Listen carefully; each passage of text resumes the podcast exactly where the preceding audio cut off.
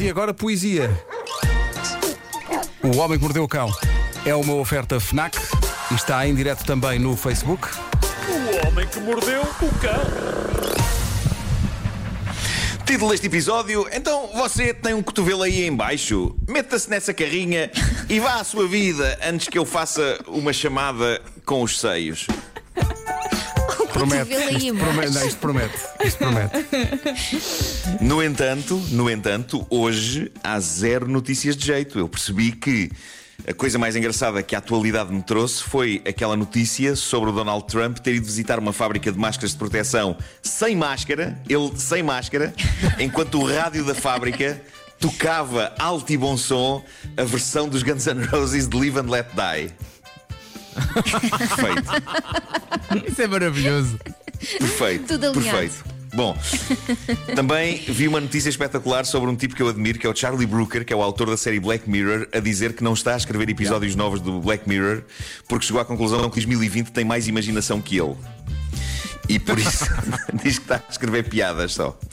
Ah, mas onde acabei por ir eh, buscar bom material para o homem que mordeu foi na velha página de Reddit dos embaraços tornados públicos, a página Tifu. São sempre bons desabafos humanos com os quais, quem sabe, quem sabe se não podemos aprender alguma coisa. E vamos começar pelo relato deste anónimo, algures na América, diz ele o seguinte: Eu revejo. Epá, isto é o tipo de coisa que podia acontecer. Diz ele, costumo levar a carrinha da minha mulher. É a carrinha da minha mulher. Desculpa, desculpa. Eu, eu jurei a mim mesmo que não ia fazer isto quando estava a escrever. Não aguentas? Saiu. Saiu. Ah, levo a carrinha da minha mulher para o trabalho. Estacionei um dia e deixei o carro destrancado com as chaves lá dentro. Afinal, quem é que vai roubar um carro do estacionamento do meu trabalho? Ao fim de contas. Seja como for, diz ele. Chega a hora do almoço e eu gosto de conduzir até um outro edifício da zona para jogar bilhar com uns amigos. Fiz isso, estive lá a jogar com eles uns 45 minutos e voltei. Quando estou a voltar, noto que o carro está super limpo e o carro da minha mulher está geralmente sujo e num caos. Pensei, ah, limpou-o. E eu só me apercebi agora disso. À medida que olho para os vários detalhes da limpeza do carro, noto, com a minha visão periférica, que há uma coisa no banco de trás. O que é aquilo? Diz-me o meu cérebro. Olho para trás e vejo uma cadeirinha de bebê, o chamado ovo. Um ovo? Mas o nosso filho mais novo tem 7 anos, não temos um ovo. O que se passa? Sinto adrenalina explodir-me nas veias e por fim percebo: estou a conduzir o carro errado. Malta, isto podia, podia-me acontecer. Sim, isto não é boa? podia perfeitamente acontecer-me. Eu sou perito em entrar em carros errados. É famosa a história quando ainda não tinha carro, Pedro Ribeiro foi buscar a casa e eu meti-me num carro de outro senhor. E era igual. Só tendo percebido quando de facto Pedro Ribeiro estava do outro lado da rua a olhar. Eh, e, Onde é que ele vai? Disse ao senhor, disse ao senhor, peço desculpa, e saí daquele carro e entrei no do Ribeiro, porque eram os dois da mesma cor. Era só a questão, era, uma- era a cor. Bom, ahm, diz ele então: estou a conduzir o carro errado, entrei numa carrinha que é da mesma cor, do mesmo ano, do mesmo modelo que a da minha mulher. Estava estacionada para aí uns três lugares ao lado da, da nossa. Levei o carro de outra pessoa durante uma hora. Ao chegar ao parque de estacionamento do trabalho, fico à espera que a polícia lá esteja. Rezo para que o lugar de onde tirei este carro ainda esteja livre, mas não, então escolho um lugar perto e não tenho outra escolha que não confessar os meus pecados e por isso vou ter com a segurança e conto cabisbaixo o que aconteceu. A rapariga da segurança explode a rir na minha cara, diz-me para lhe dar a matrícula que ela comunica à pessoa o que se passou. Eu nunca mais ouvi nada sobre o dono do carro, mas agora, no meu trabalho, todos os meus colegas repetem o comentário: Tens a certeza que chegaste no carro certo? Hey! Tortura. Diz ele, cada um dos que diz isto, cada um dos que diz isto, diz ele, acha que é o único a dizê-lo. Pá, coitado deste homem. Mas isto podia perfeitamente acontecer. Epá, eu podia entrar noutro carro e andar aí às voltas e até achar, epá, parece que está a cheirar a novo, não é? Ahm, uma das lições que podemos retirar hoje desta edição do Homem que Mordeu o Cão é também cuidado com os mitos que inventamos sobre o nosso braço. Muito bem, Nuno. Eu, como não Braço? tenho braço. Ah, braço, sim. Braço. Vai devagarinho, tu Braço, vai sim. devagarinho. Braço. Estou a falar Sim. do pênis, estou a falar do pênis, Epá, mas, mas combinámos que íamos dizer Não, braço, para as pessoas que não ouviram há Braço. bocado. Braço. Vejam, vejam então esta descrição feita pelo utilizador do Reddit que assina Master Maniac. Uh, diz ele: há uns anos trabalhava com pessoas super relaxadas uh, e todos falávamos abertamente sobre assuntos de natureza sexual no trabalho a toda a hora. até ao momento não é muito diferente da nossa empresa, não é? E de todas, dá-me ideia. Ele. eh, e de todas, no fundo. E ele prossegue. Na altura, eu fazia questão de fabricar histórias ridículas só para rir. E já se sabe que em todas as empresas há sempre malta que cai em todas. Um dia, estamos nós a falar sobre eh, braços, nomeadamente nos traços físicos dos. Epá, vou dizer pênis, isto está-me a fazer confusão. A falar de pênis no- nos traços físicos dos nossos pênis, eh, tamanho, espessura, eventuais tatuagens, eh, tudo. E a dada altura surge o tema da curvatura. Curvatura. Diz ele, eu tinha estado sobretudo a ouvir e a rir enquanto colegas minhas contavam histórias sobre pênis que viram. E nisto, uma delas pergunta-me: o teu tem uma curva?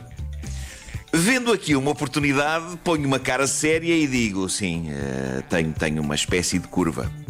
O isco estava lançado. Como é óbvio, elas perguntaram-me o que é que eu queria dizer com isso.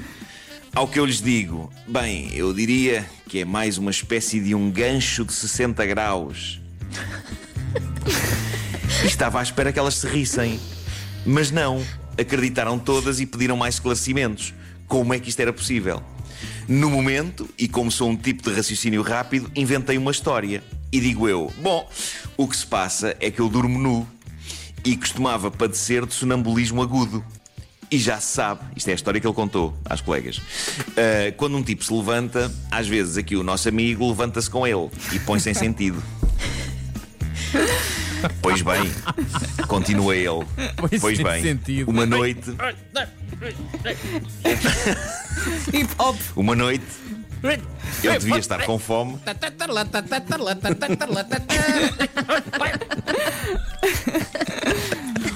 Pedro Ribeiro é que sabe essa linguagem. Ei, op 2. Exato. Uma noite, diz ele, eu devia estar com fome porque acordei com os meus próprios gritos, já que apercebi-me, fechei a porta do frigorífico com toda a força contra o meu pênis. E desde então, o meu pênis tem uma espécie de um cotovelo. Ah, bom. E agora diz ele no seu relato que faz no site, no Tifo, diz: pá, ridículo, certo? Ninguém, no seu perfeito juízo, acredita nesta história. Só que ele diz que acreditaram. E no espaço de uma semana, diz ele, todos os meus colegas, incluindo supervisores, vinham com um ar discreto e sério perguntar-me sobre isto. Tentei explicar que era tudo tanga e que não esperava que as pessoas acreditassem. Pois bem, aquilo em que as pessoas não acreditaram é que aquilo era tanga. Anos depois, novos funcionários vêm ter comigo e perguntam sobre o meu pênis de cotovelo. Não consigo escapar disto. Pá, esta tipo história um é soberba, mas soberbos são. Não é? É um bocado. epá, mas os comentários que algumas pessoas deixaram a esta história são maravilhosos. Como, por exemplo, uma pessoa que diz: Ah, e agora estás na esperança que um colega teu leia isto e muda a sua opinião e é de todos sobre ti, certo? Ao que outro responde: Isso é mesmo clássico comportamento do pênis de cotovelo. Pá, cuidado com as histórias que se inventam, é pá. Cuidado, cuidado com as histórias que se inventam. Ahm, Coitado. para terminar, doces memórias de trabalho em escritórios. Eh, esta senhora lida com o risco, parece-me. Vejam o que ela diz. Ela diz: convém dizer que isto passou há coisa de um ano. Eu estava no trabalho, tive de fazer uma chamada pessoal e por isso levei o telemóvel para a casa de banho. Depois de. eh, de- depois de, de- de entrar, prendi o telemóvel eh, no. Ah, pois. Claro, ela depois da chamada estava confuso com o meu próprio, com a maneira como eu escrevi isto, porque o corretor meteu aqui cenas estranhas. Ou seja, ela fez a chamada, depois prendeu o telemóvel no sutiã e diz ela: Eu sei que é um mau hábito, mas não tinha bolsos na saia e fui fazer xixi. Portanto, ela pre- precisava de urinar. E então, como não tinha bolsos, eh, prendeu o telemóvel no sutiã, ok? Ok. Eu não sei se isto acontece, é uma coisa comum que se as senhoras desta possível. equipa podem. Sim, É em possível, SOS não- não é uma pode coisa que te ser. choque. Sim, não. Sim. Ok. Não. Ok. Ah, diz ela: começa então a urinar e ouço a voz do meu patrão, algo abafada entre os meus seios, a dizer: Estou sim! Ela ligou para o patrão. Diz-me que era uma videochamada. Aterrorizada, retiro o telemóvel dos seios, mostrando-os sem querer, já que fizeram uma chamada vídeo acidental para o meu patrão. Deus! Winner! E só consegui fazer uma coisa depois de olhar para o ecrã e ver a cara dele, que foi desligar o telemóvel em choque. Ainda por cima, era óbvio pela imagem que chegou ao meu patrão que eu estava sentada na sanita, já que o senhorio do edifício mandara pintar as casas de banho das senhoras de Isso cor-de-rosa. é dar tudo. É dar tudo. Diz ela, depois de morrer um pouco por dentro, acabei por ganhar coragem e ir falar com o meu patrão. Ele estava meio atrapalhado, mas tudo bem. Problema: uma das minhas colegas ouviu-me a dizer ao meu patrão: Peço imensa desculpa por lhe ter mostrado os meus seios. Pelo que rumores começaram a espalhar-se de que eu tentara, sem sucesso, seduzir o meu patrão. É uma mulher com muita Malta. sorte. Fogo. Mais vale não prenderem, não prenderem sutiã, eh, Não. telemóveis no sutiã. Eh, Ou então bloquear Pá, o mais vale não telemóvel fazer isso. primeiro, não é? Também. Se tiver bloqueado. Ou isso, não ou isso, ou acontece. isso. Epá, mas deve ser tão embaraçoso. Epá, ela estava com o telemóvel preso junto ao seio e ouve-se a voz do patrão.